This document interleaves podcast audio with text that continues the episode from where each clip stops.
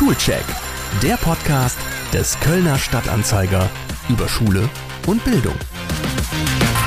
Hallo, herzlich willkommen beim Schulcheck.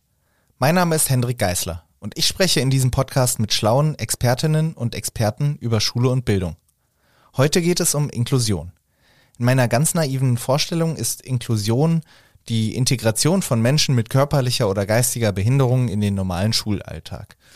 Das Thema wird ja auch immer wieder emotional diskutiert. Ähm, zum Beispiel sagen viele, wir dürfen niemandem die Möglichkeit einer Regelschulausbildung verwehren, während andere sagen, schöner Gedanke, aber behinderte Kinder haben nun einmal andere Voraussetzungen, denen eine normale Schule gar nicht gerecht werden kann. Ich habe noch keine Ahnung, was die richtige Antwort ist, aber ich habe Vivian Breuker eingeladen, um mit ihr über Inklusion in der Praxis zu reden. Vivian Breuker ist die Leiterin der offenen Schule in Köln-Rodenkirchen, an der Teilhabe aller Kinder und Jugendlichen großgeschrieben wird. Die OSK ist nämlich eine inklusive Gesamtschule in privater Trägerschaft und rund ein Drittel der Schülerinnen und Schüler dort haben einen Förderbedarf. Vivian Breuker hat mit mir über den Begriff der Inklusion gesprochen und auch warum er so viel mehr bedeutet, als ich bis jetzt verstanden habe, unter welchen Bedingungen Inklusion gelingen kann und welche große Rolle digitale Hilfsmittel bei der Integration von Kindern und Jugendlichen mit Behinderung spielen können. Ich finde es toll, mit was für einem positiven Drive und was für einem Optimismus Vivian Breuker für Teilhabe und Inklusion kämpft. Aber hören Sie selbst. Los geht's. Hallo Frau Breuker, herzlich willkommen im Schulcheck. Hallo, schön, dass ich da sein darf. Ich habe es gerade eben schon in der Anmoderation genannt. Wir sprechen heute über Inklusion. Können Sie mir mal bitte erklären, was ist eigentlich Inklusion genau? Bei uns äh, nehmen wir Inklusion als ähm, etwas sehr weit gefasstes wahr. Und zwar haben wir für uns in drei Phasen unterschieden. Für uns gehört erstmal bei der Inklusion dazu, dass alle Menschen, die an der offenen Schule Köln sind, dort sein können. Also schlicht und ergreifend erstmal, dass alle Menschen, die bei uns an der Schule sein möchten, auch hier sein können. Und das möglich zu machen, dass sie das können.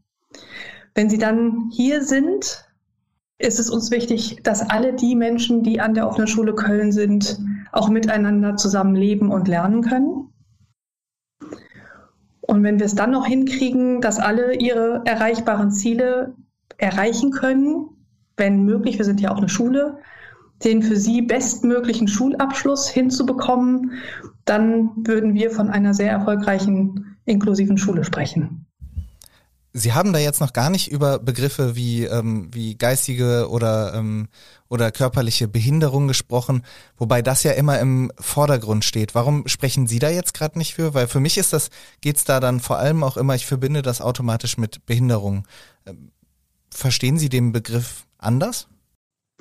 Es gibt den klassischen Inklusionsbegriff und vor allen Dingen auch den, ähm, oder beziehungsweise ist ja erwachsen aus dem, äh, aus dem Integration. Ursprünglich wollte man äh, anders sein in die Mehrheitsgesellschaft sozusagen integrieren. Dann hat man festgestellt, naja, Integration heißt ja, es gibt eine festgelegte Norm. Das hat man dann verändert in Inklusion und hat gesagt, Menschen sind unterschiedlich und ich, es gibt eine Normgesellschaft, eine Mehrheitsgesellschaft und was dann in den Fokus gerückt sind, sind Menschen mit Behinderung oder mit Förderschwerpunkt, Förderbedarfen. Ähm, so wurde das ursprünglich mal, ähm, im, in, also das war der erste Schritt. Mittlerweile weiß man, wir sind alle unterschiedlich, alle brauchen unterschiedliche Möglichkeiten, ihre Bereiche, in denen sie eben nicht so gut teilhaben können, auszugleichen. Und da gehören natürlich auch die physischen und psychischen äh, Besonderheiten von Menschen dazu. Aber da gehört auch ein weiter Fahrtweg. Da gehört auch zu das Einkommen der Eltern, was ja, wie wir wissen, sehr ausschlaggebend ist für Bildung. Da gehören ähm, sexuelle Orientierung, Religion, ethnische Zugehörigkeit, all diese Dinge spielen eine Rolle und in der Regel ja auch nicht nur einer dieser Faktoren, sondern meistens ganz unterschiedliche Formen. Und deshalb arbeiten wir mit dem erweiterten Inklusionsbegriff. Aber es ist trotzdem sehr spannend, weil die Schule ursprünglich gegründet wurde von Menschen, ähm, die eine Schule oder eine weiterführende Schule wollten für ihre Kinder mit Behinderung.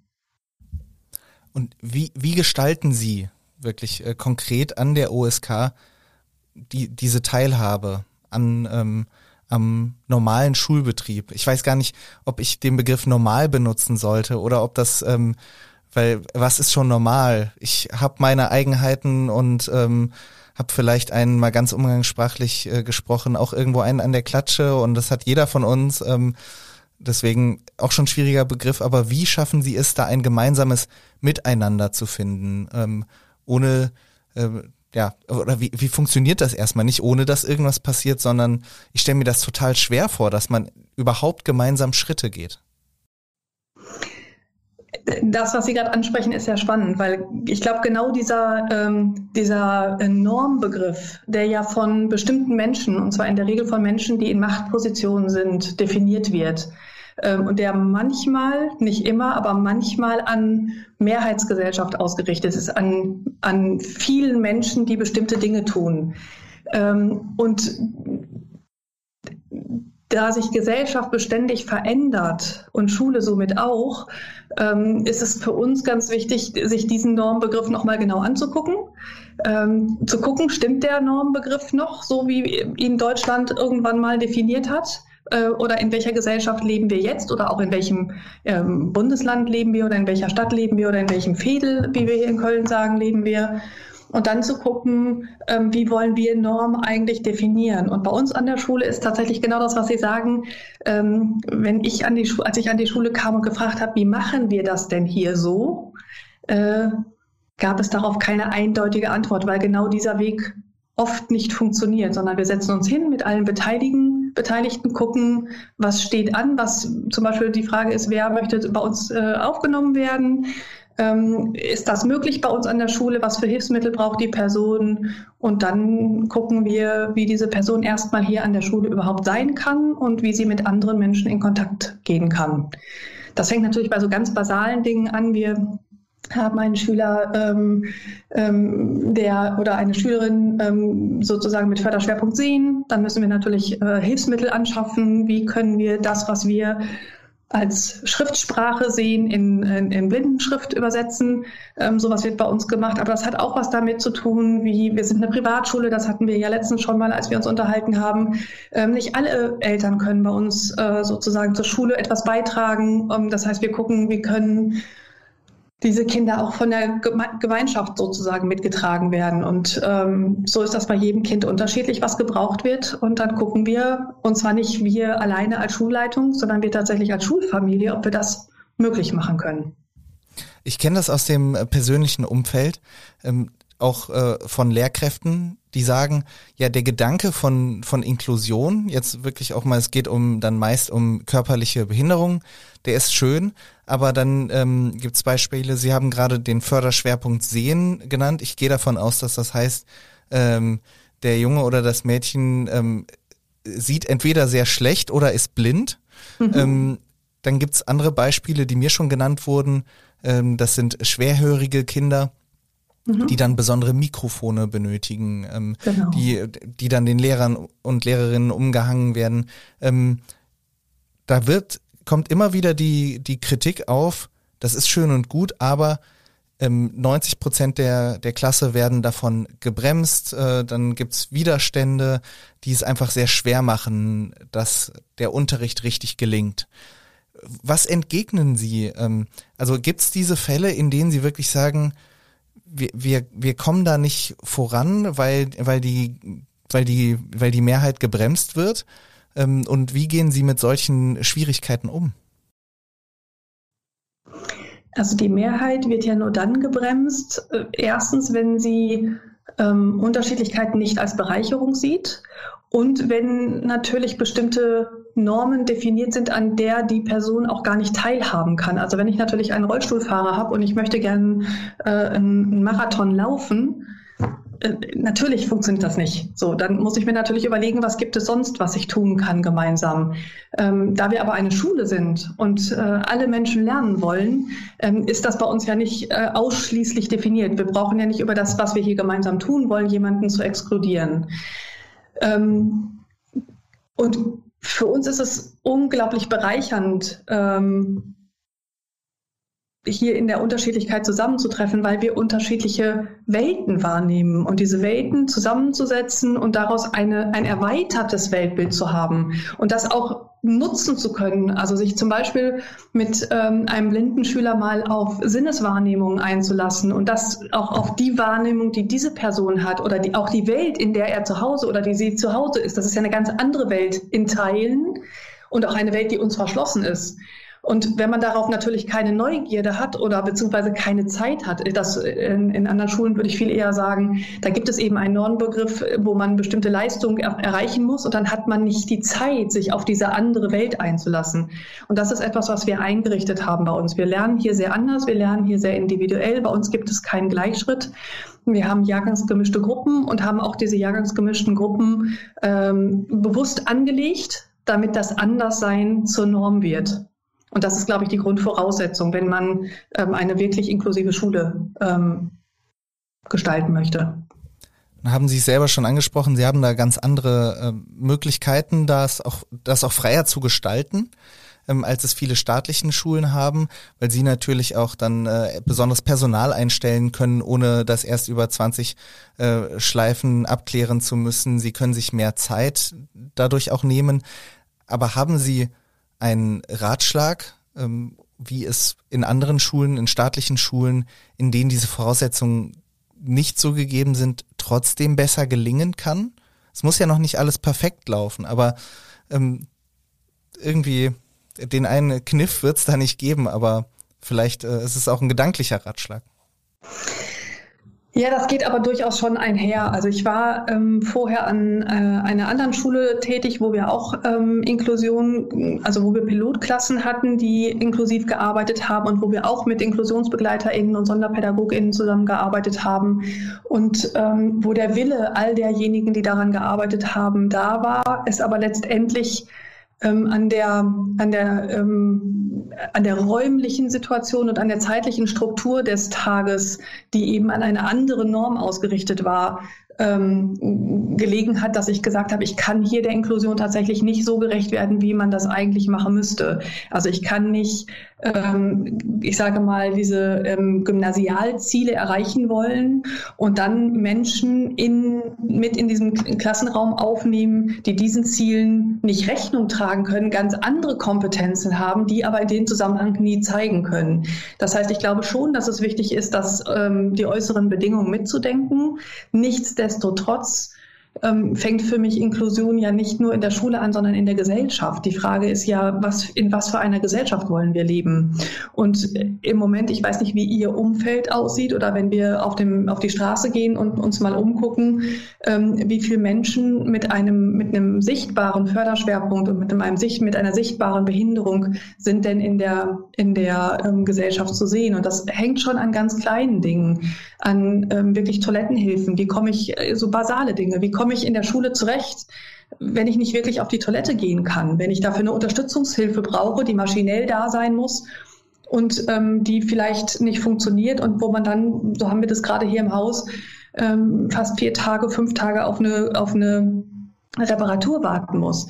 Ähm, da bin ich noch gar nicht beim Lernen. Deshalb hatte ich vorhin noch mal diesen Inklusionsbegriff tatsächlich gesagt. Es geht gerade nicht darum zu sagen, okay, ich brauche einen Rollstuhl und eine größere Tür, sondern da, wenn ich, wir haben hier in Teilen ähm, Behinderung oder Menschen mit Behinderung, die, die ähm, ja vielleicht beim Lernen gar nicht so viel, so viel, also manchmal nicht viel ausmachen, aber wo, dir, wo das hier sein können, weil ich zum Beispiel nicht auf die Toilette gehen kann oder weil ähm, ganz basale, unser Küchentisch ist zu hoch für jemanden, der im Rollstuhl sitzt zum Beispiel. Ähm, wie kann die Person Mittagessen? Wo, wo geht die hin? Wo, wo kann die sich zurückziehen zum Mittagessen? Also manchmal ähm, gehören diese Dinge tatsächlich auch so deutlich dazu, ähm, dass das Hiersein auch an äußere Bedingungen geknüpft ist. Jetzt ist es äh, natürlich so, wie Sie gerade äh, betont haben, die äußeren Umstände müssen auch stimmen, dass Menschen überhaupt erst da sein können. Wenn man jetzt im Gymnasien oder Gesamtschulen oder Berufskollegs, was auch immer, äh, die jahrelang ohne ähm, diese, diese inklusiven Teile gearbeitet haben, wenn man denen sagt, äh, so, ihr müsst jetzt, ähm, müsst jetzt auch Kinder aufnehmen, die Behinderungen haben, und dann diese Widerstände äh, dort entstehen, weil man sich plötzlich umstellen muss. Haben Sie Verständnis dafür? Weil Sie ja gerade auch sagen, wenn alle das gleiche Ziel erreichen müssen, das Ziel zum Beispiel Abitur, dann ist klar, dass das nicht immer gelingen kann. Ähm, wie umgeht man das? Weil wir wollen ja trotzdem irgendwie eine Gesellschaft erreichen, in denen zumindest erstmal jede Person, wenn sie es wollen würde, versuchen könnte, ein Abitur zu machen oder einen anderen Abschluss zu holen, ähm, wenn sie es denn möchte und ihren, ihren Fähigkeiten entspricht. Und irgendwie sollten wir es ja schaffen, dass, ähm, dass diese Möglichkeit auch dann gegeben wird. Ja, das stimmt. Ähm, nun ist es ja aber so, dass wir nicht in einer Welt leben, in der immer das, was wir erreichen wollen, schon von vornherein da ist. Und ich glaube, wenn wir immer aufhören würden, erst anzufangen, wenn schon alles so ist, wie das, was wir mal erreichen wollen, ähm, dann fangen wir nicht an, die Welt zu verändern. Deshalb finde ich ganz wichtig die Frage, wollen wir weiterhin in einer exklusiven Gesellschaft leben? Oder was möchten wir tun und was kann ich tun? Und dann muss ich mir meine Umgebung und meine Schule angucken und mir genau überlegen, was kann ich tun und mit wem tue ich das? Und wer lässt sich auch auf dieses Experiment ein?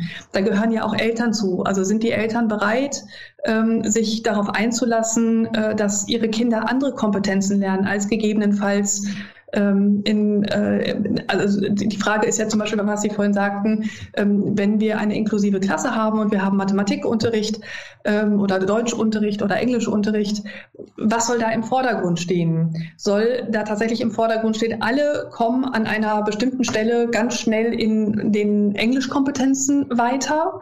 Oder heißt das, und das finde ich für uns einen sehr viel wichtigeren Aspekt, wie können wir voneinander lernen und wie kann ich zum Beispiel auch, und das wissen ja die neuen, das sind ja auch Erkenntnisse aus der Lerntheorie, wie viel wertvoller ist es gegebenenfalls, dass ich, wenn ich schneller bin, jemand anderem etwas erkläre. Das sind Kompetenzen, äh, wenn ich jemandem etwas erkläre, dann sortiere ich mein Wissen, dann vertiefe ich mein Wissen, dann spreche ich Dinge, das heißt, ich mache eine Handlung mit meinem Wissen und somit übe ich ganz klar das, was ich gelernt habe und die andere Person profitiert davon. Wenn ich das aber als Bremsen empfinde, weil ich damit nicht irgendwie schon die nächste Aufgabe, abarbeite, dann wird das schwierig. Und ich glaube, das ist etwas, was definiert sein muss an dem Ort, an dem ich sein möchte. Und das ist ganz egal, ob ich an einem, äh, an einem Gymnasium bin, wo ich vielleicht auch erstmal nur die Heterogenität der Klasse ähm, ganz unabhängig von, von Förderbedarfen wahrnehme. Denn auch da ist es ja schon so, dass die 32 SchülerInnen, die in, einem, in einer Gymnasialklasse sind, sehr, sehr unterschiedlich sind und auch sehr unterschiedliche ähm, Teilhabeschwierigkeiten haben. Auch da gibt es finanzielle ähm, Schwierigkeiten bei manchen SchülerInnen. Dann sind Eltern getrennt, dann sind Eltern krank, dann ähm, oder Familienmitglieder krank. Ähm, auch da muss ich ja schon für Teilhabe sorgen. Auch das gilt für mich als Inklusion, als Inklusivität. Und die Gesamtschule ist ja genau eine der Schulen, die gegründet worden ist, weil man gesagt hat, es gibt eine Bildungsbenachteiligung in der Gesellschaft. Und die Gesamtschulen haben sich eigentlich auf die Fahne geschrieben, das zu verändern.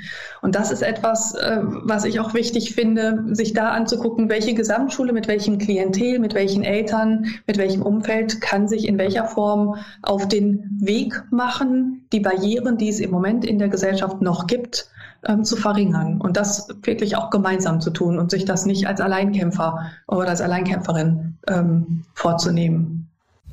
Ähm, letzte Frage zu diesem Themenkomplex. Gerade wenn es wirklich um das Gelingen von Inklusion in Schule geht, ist es denn dann eine gute Idee, Kinder erstmal noch an Förderschulen zu lassen, wenn Schulen, die sonst in Frage kämen, weil sie in der Nähe sind oder äh, weil sie, weil sie eben diese Möglichkeit bieten, die das Kind gerne hätte, aber noch nicht die äußeren Umstände haben. Also ist es dann, ist es dann erstmal gut zu sagen, nee, wir, brau wir brauchen diese Förderschule noch oder sagen wir, hau ruck und äh, jetzt, das wird, wird Schmerzen bereiten im Prozess, aber, aber wir versuchen es jetzt und dann wird es irgendwann besser. Darauf kann ich Ihnen nur eine typische OSK-Antwort geben. Man kann das tatsächlich nicht pauschal beantworten.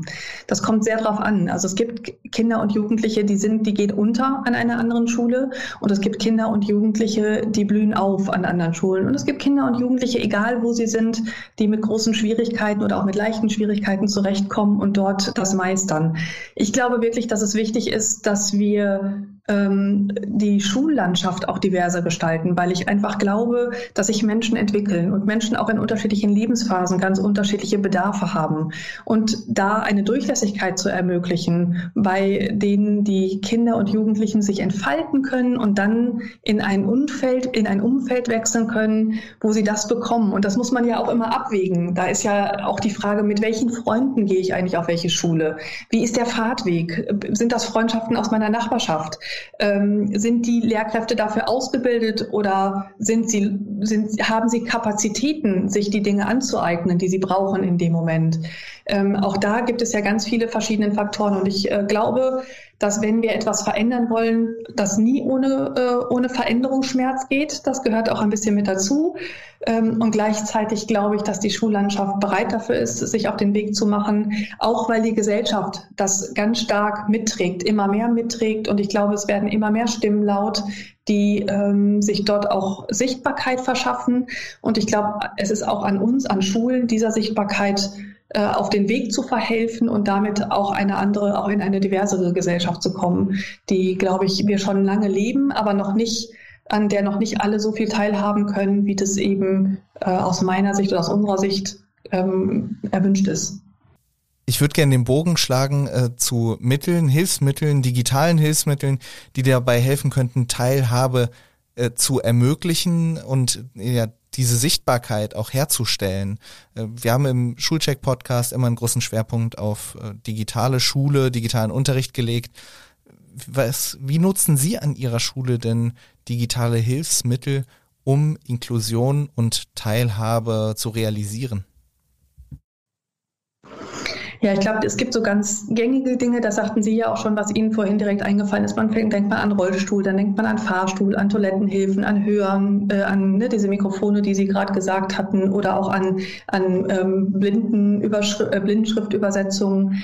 Aber es geht auch darum, ähm, zum Beispiel, ich weiß nicht, ob Sie diese Talker kennen, dass äh, Kinder und Jugendliche, die nicht sprechen können, die sich mittels äh, digitaler ähm, Geräte ähm, verständlich machen können.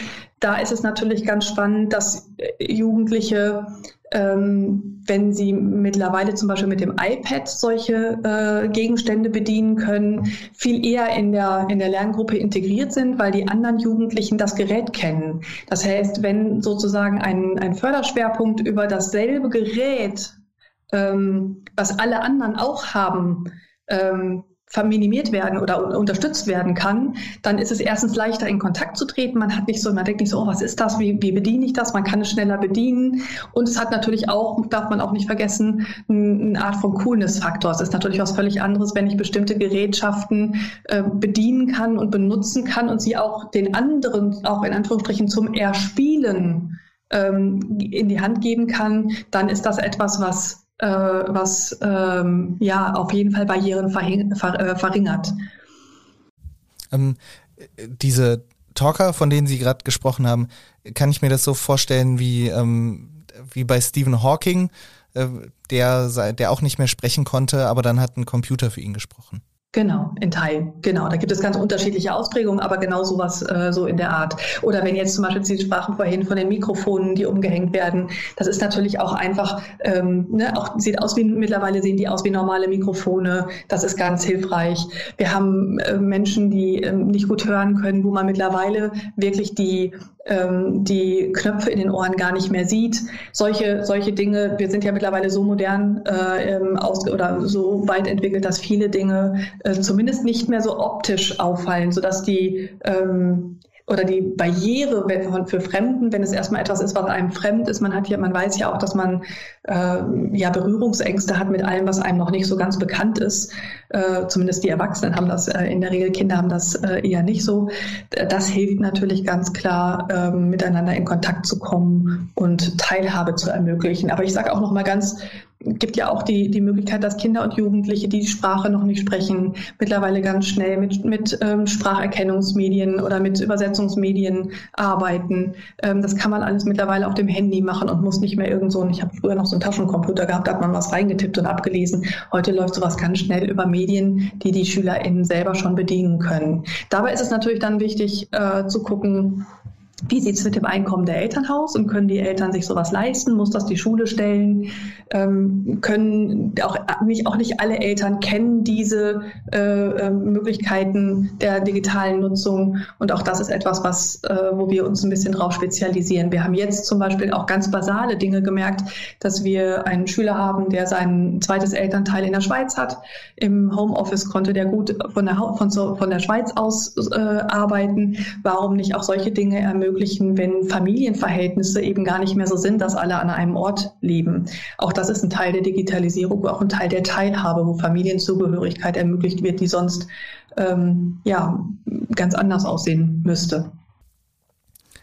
Ganz abseits von so einem Fall, äh, wo die Eltern in der Schweiz leben teilweise, wie hat sich das in der Corona-Krise dargestellt? Ich denke da jetzt insbesondere an Kinder, die tatsächlich physische oder psychische Beeinträchtigungen haben. Äh, wie haben da digitale Hilfsmittel geholfen, auch ähm, diese, diese Teilhabe zu ermöglichen, wenn man sich nicht sehen konnte?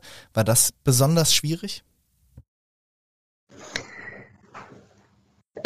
Auch da äh, ist das tatsächlich äh, situationsabhängig. Ich glaube, man, man muss da sehr unterscheiden, äh, wer, wer damit gemeint ist. Also es gibt SchülerInnen, die ähm, uns auch mehr in den Blick gekommen sind jetzt durch die Situation, die durch Medien viel besser kommunizieren können als im Trubel ähm, der, der Situation. Es gibt SchülerInnen, die haben eine ganz besondere Wahrnehmung, die sind schnell abgelenkt, ähm, die äh, bekommen äh, viel mehr mit von der Umwelt als wir das tun. Und wenn die natürlich in ihrer vertrauten Umgebung sein können ähm, und in äh, geschützteren Räumen, können sie in Teilen viel besser lernen und äh, arbeiten, als sie das zum Beispiel in der Schule tun könnten. Die können auch darüber manchmal eher Gefühle ausdrücken, schreiben dann eher eine SMS, als dass sie sich sozusagen ähm, der, den sozialen Kontakten ähm, so aussetzen können in der Masse, in der das in Schule einfach gefordert ist.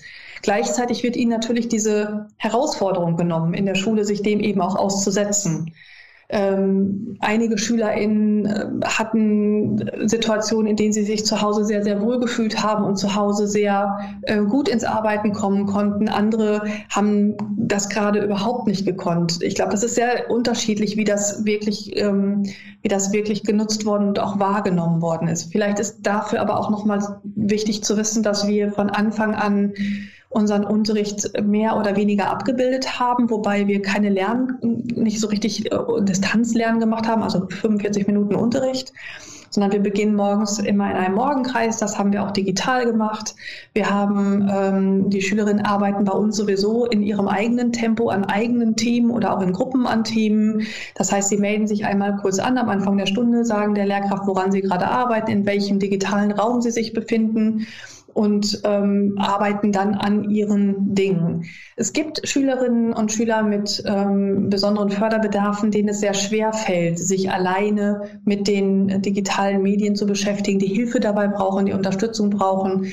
Manche mal konnten das die Eltern jetzt tun, aber ich meine, das wissen wir alle, die mal Jugendliche waren. Eltern daneben sitzen zu haben, ist einfach was anderes. Es ist schon schlimm genug, wenn die LehrerInnen dabei sind, aber die Eltern will man da nicht unbedingt bei haben häufig.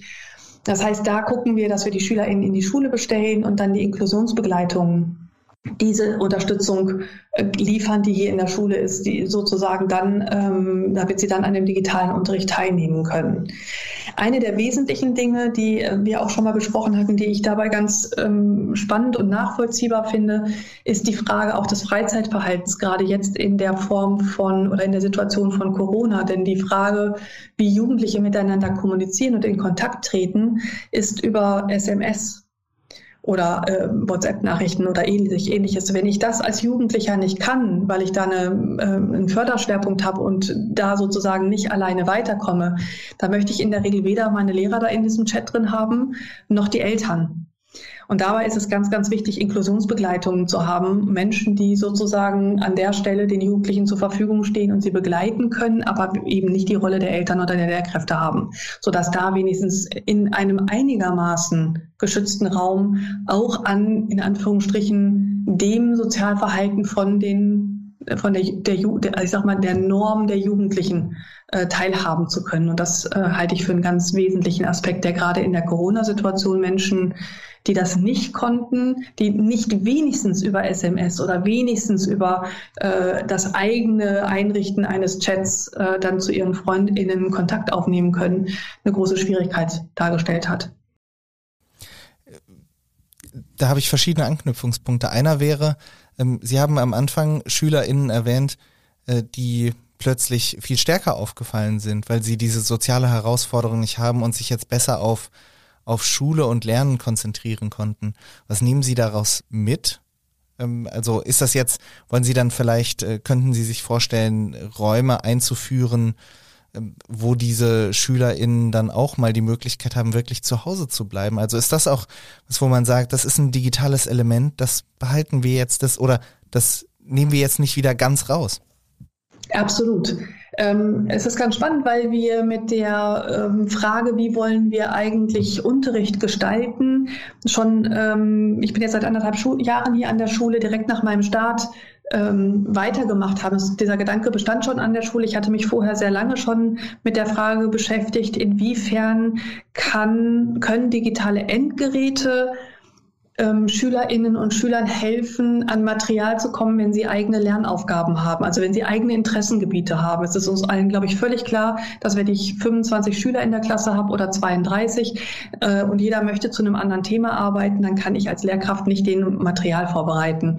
Das heißt, die Frage war schon sehr früh zu überlegen, wie können wir den digitalen Raum so sicher gestalten, dass Schülerinnen und Schüler viel mehr an eigenen Themen arbeiten können hatten dafür uns auch schon auf den Weg gemacht und dann kam Corona, so dass wir ähm, da nicht so viel Zeit hatten, das konzeptuell vorzubereiten, aber ein großes Experimentierfeld hatten. Und wir uns während der Corona-Zeit die, die große Frage gestellt haben, was davon, also es war für uns eigentlich auch also neben all dem, was natürlich, ich will das nicht verkleinern, weiß, dass es für viele eine riesen Herausforderung war. Ähm, gleichzeitig hat es aber auch ein, ein riesen Experimentierfeld in Schule geboten. Erstens, weil die Erwartungen ähm, von außen nicht so waren wie an eine äh, systematisch äh, aufgezogene äh, Pilotierung, gleichzeitig aber auch, weil viele experimentierfreudiger waren, um einfach mal zu gucken, was kommt denn dabei raus und viele, viele Sachen ja auch möglich waren. Wir haben Gelder bekommen, ähm, die jetzt einfach uns zur Verfügung standen. Und aus dem Grund ist für uns völlig klar, dass das ein ganz normaler Bestandteil unseres Unterrichts sein und werden muss. Wir haben im Moment zwei äh, Tandems, die ausgestattet sind mit, ähm, mit iPads richtig systematisch, um das auch zu pilotieren über Corona hinaus wo wir gucken wollen, ähm, wir möchten SchülerInnen viel mehr in erforschendes Lernen auch außerhalb des, des Hauses Schule ähm, ähm, ermuntern, so dass sie, wenn sie mit äh, digitalen Medien unterwegs sind, auch an anderen Orten lernen können, äh, sei es zum Beispiel an, äh, in anderen Elternhäusern, wenn die Eltern getrennt sind, aber auch äh, letztendlich, wenn ich äh, am äh, am Rhein forschen möchte, warum soll ich das nicht dort sofort erforschen, ähm, mir Sachen aufschreiben? Das kann ich natürlich auch in Papierform, aber wenn ich da sofort ein Lexikon äh, habe, wir kennen das alle mittlerweile, ich bin unterwegs, mir fällt was auf, ich äh, gucke die Suchmaschine an, schlag schnell nach, was es ist, erkundige mich darüber. Das ist mittlerweile für uns Erwachsene und alle anderen auch Alltag.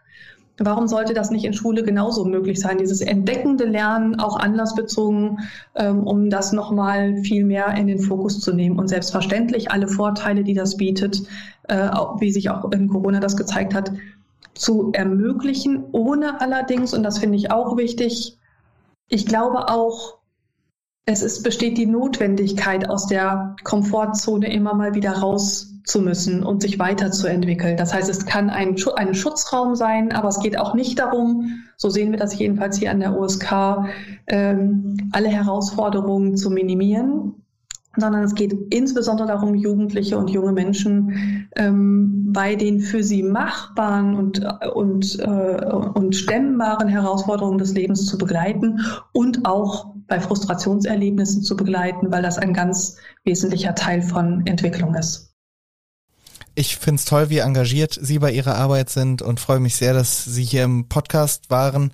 Ich glaube, das äh, war ein schönes Schlusswort von Ihnen auch und Sie müssen mir unbedingt irgendwann in der Zukunft, in nicht allzu ferner Zukunft dann auch mal berichten, ähm, wie es funktioniert hat, äh, dass äh, ja bestimmte Dinge beizubehalten und wie sich Schule jetzt auch durch diese sehr komplizierte Corona-Zeit auch verändert hat, auch bei Ihnen an der USK in Köln. Vielen Dank, dass Sie mein Gast waren. Sehr gerne. Vielen Dank, dass ich hier sein durfte. Schreiben Sie, liebe Hörerinnen und lieber Hörer, mir gerne eine Mail an schule.dumont.de, wenn es Ihnen gefallen hat oder Sie Verbesserungsvorschläge haben. Ich bin auch immer wieder dankbar für Hinweise auf interessante GesprächspartnerInnen. Schule.dumont.de ist auch dafür die richtige E-Mail-Adresse. Sie können mir außerdem helfen, wenn Sie einen Link zum Podcast in den sozialen Netzwerken teilen, zum Beispiel auf Twitter, Instagram oder Facebook und Freundinnen und Freunde sowie ihrer Familie davon erzählen, wie viel Spaß es ihnen gemacht hat. Und wenn Sie den Schulcheck noch nicht bei Spotify, Apple oder Google abonniert haben, sollten Sie das jetzt dringend tun, um keine Folge mehr zu verpassen. Bis bald und alles Gute in dieser nervenaufreibenden Zeit, die sich allerdings für mich gerade auch so anfühlt, als würde sie sich ein wenig zum Guten wenden. Ich hoffe, es geht Ihnen genauso. Auf Wiederhören bis zum nächsten Mal.